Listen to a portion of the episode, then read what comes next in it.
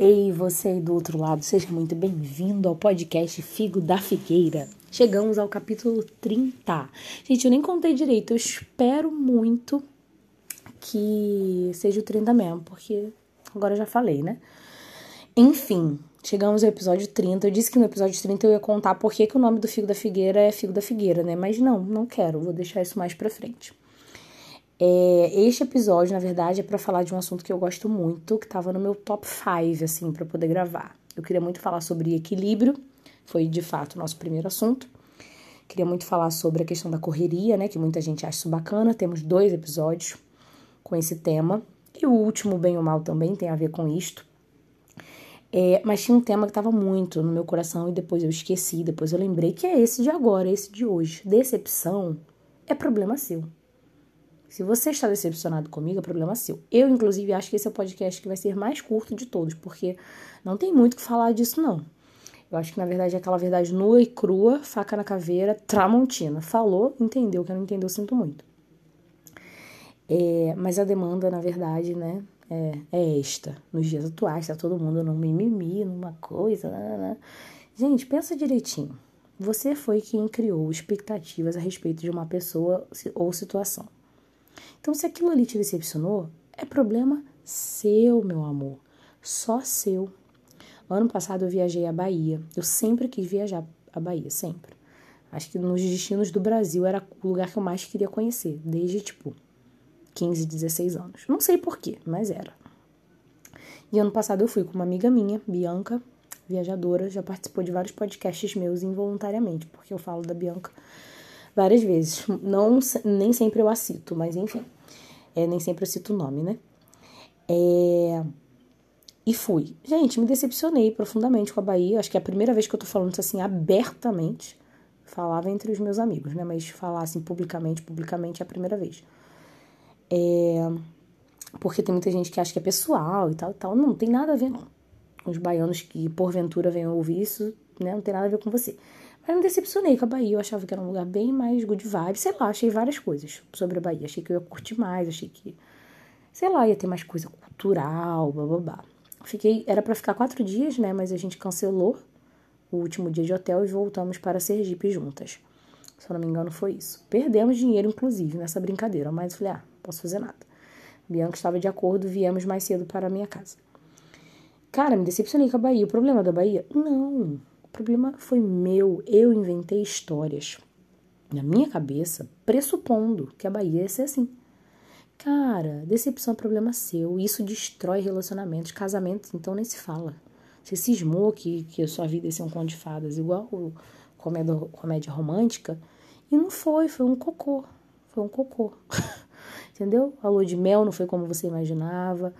É, a própria cerimônia de casamento não foi e a sua vida não tá sendo. Mas o problema não é da vida, o problema não é da lua de mel, o problema não é da festa de casamento, o problema é seu. O problema é seu que inventou um monte de história na sua cabeça. Gente, isso é um perigo, isso é um perigo. A gente tem essa tendência, né, de ficar criando umas histórias e tal. Isso não é bom, isso não é bonito, isso não é legal, isso não é produtivo. A gente é que se prejudica depois, a decepção fica só por nossa conta. Só por quem. Fica só na conta de quem inventou. Entendeu? Isso não é legal. Há muitos anos atrás, muitos anos, eu liderava um grupo na igreja. Foi a minha primeira experiência de liderança direta. E eu era líder juntamente com outras pessoas, éramos um grupo é, liderando, né?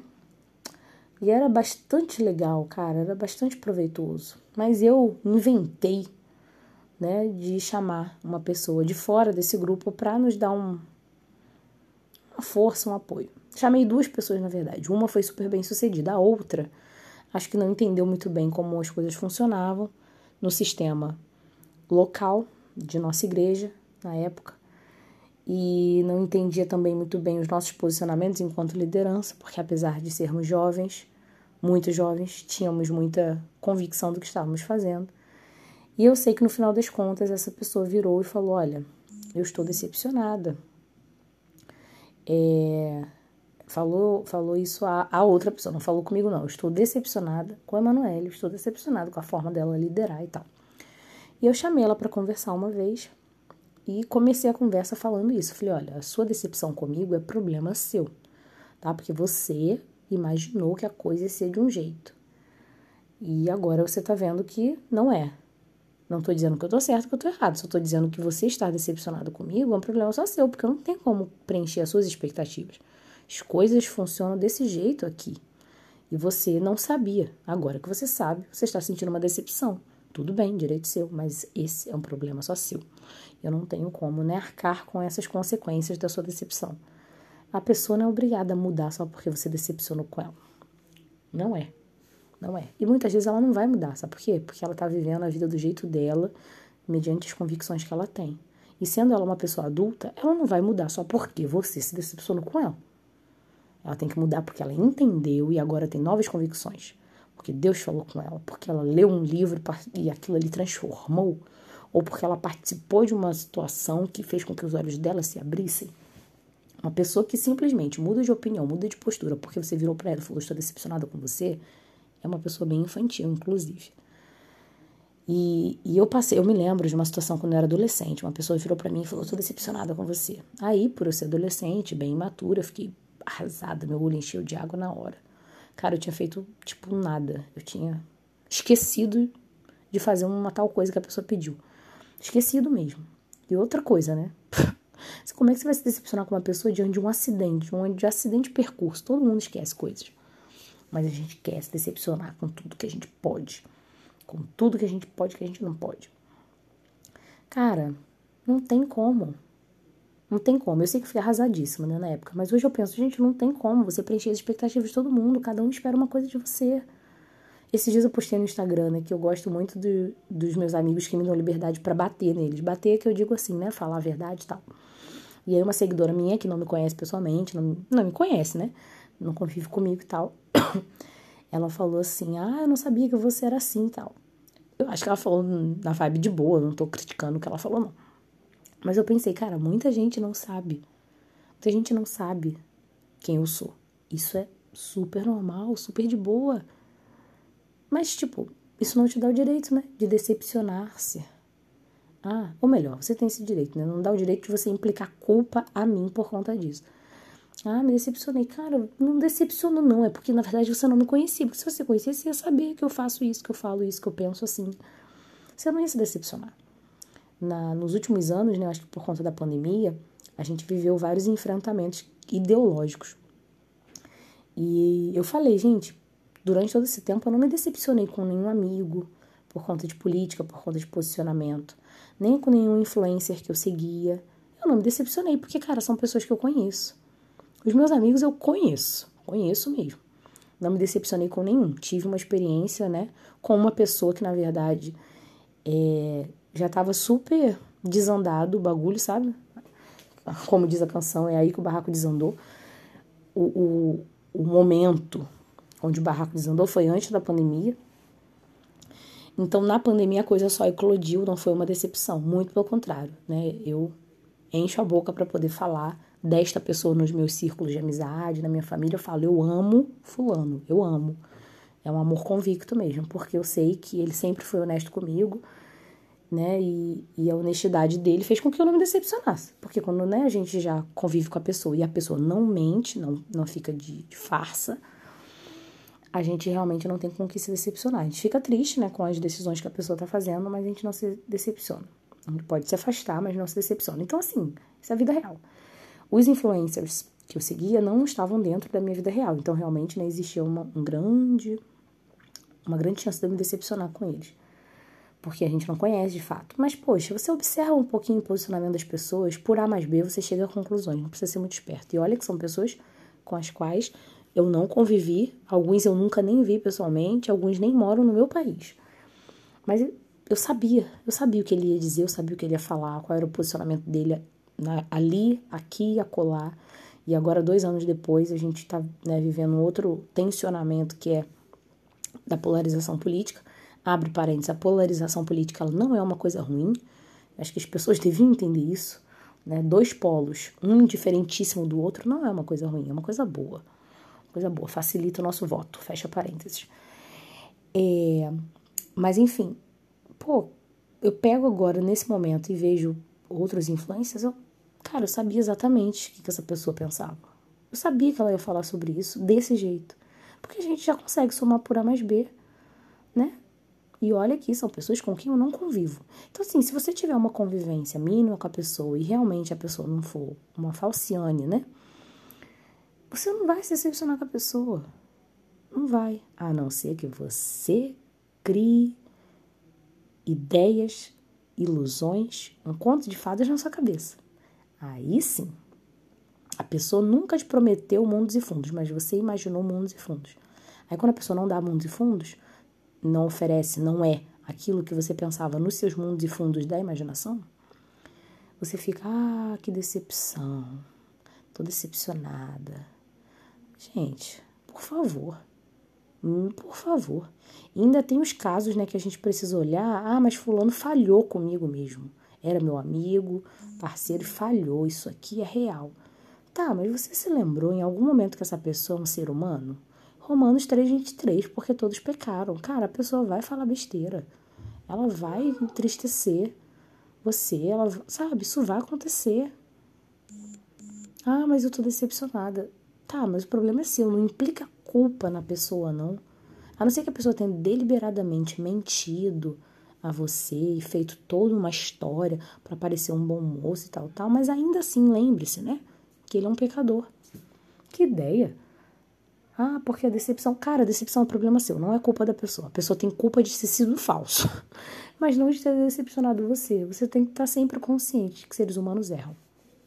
Sempre consciente disso. E em alguns momentos não é uma questão de, de errar, não. Em muitos momentos é você que se iludiu. Eu vejo isso muito fortemente no assunto de relacionamentos, né? Amorosos principalmente. Você se iludiu. Você se iludiu, você criou aqui na tua cabeça eu, há um tempo atrás, passei por uma situação bem, bem, bem, bem, bem, bem, bem ruim. E eu falei com uma amiga minha, eu falei, amiga, você acha que eu que eu tava sendo iludida, você acha que eu não vi, você acha que eu tava cega? Aí ela tava.